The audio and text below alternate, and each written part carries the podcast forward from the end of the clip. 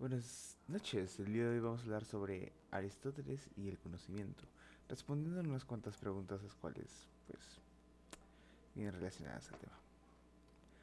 Nuestra primera pregunta es, ¿cuántos tipos de armas distingue Aristóteles y cuáles son las funciones?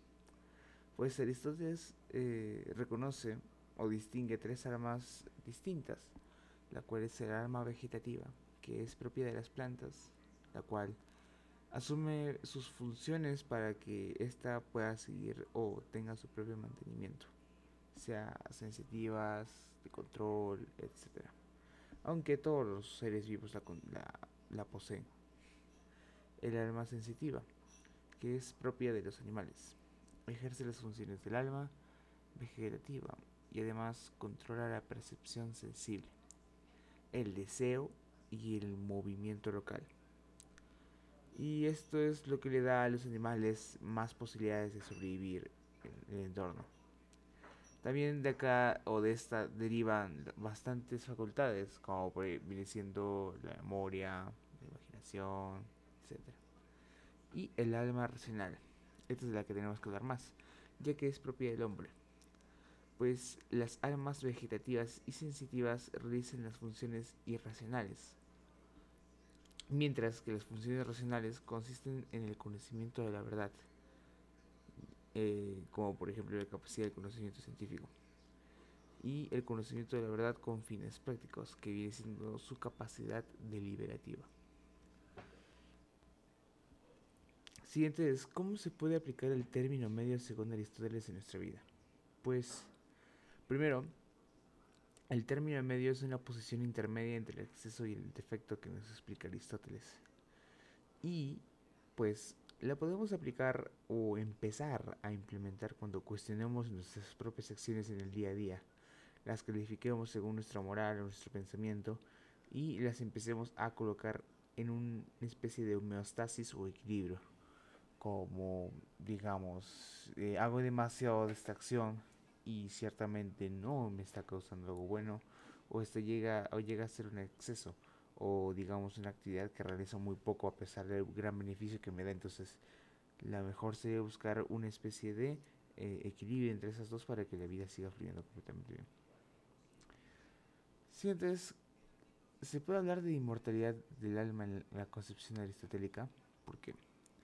y la respuesta es sí sí se puede porque en su libro llamado Ética Eudemia, él dice que el alma es preexistente del cuerpo y, tras la muerte del cuerpo, retorna a su estado anterior.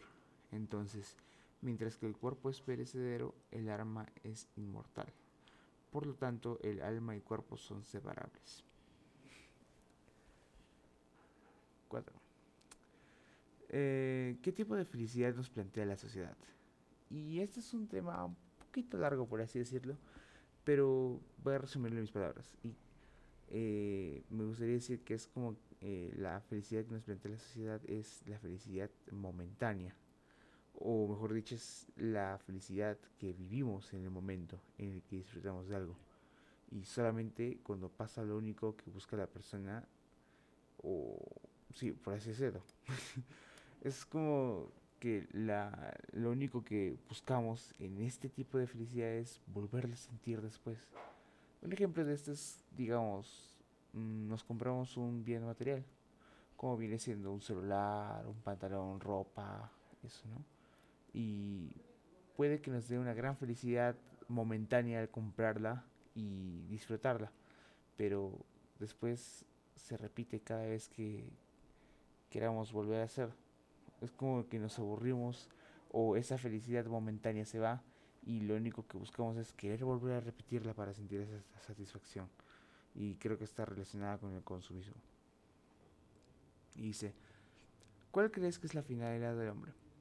Y voy a dar acá, bueno, la pregunta es personal y probablemente esté, no es que esté equivocado, simplemente probablemente mucha gente no concuerde conmigo, pero es que yo creo que no tiene finalidad en sí es como que cada persona desde su punto de vista le da una finalidad a lo que es y cree que es su vida.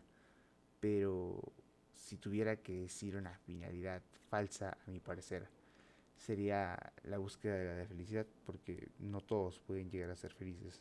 Como fue una pregunta anterior, eh, si consideraba que la felicidad era un deber o era un era un deber o era un fin, pues más o menos por ahí va.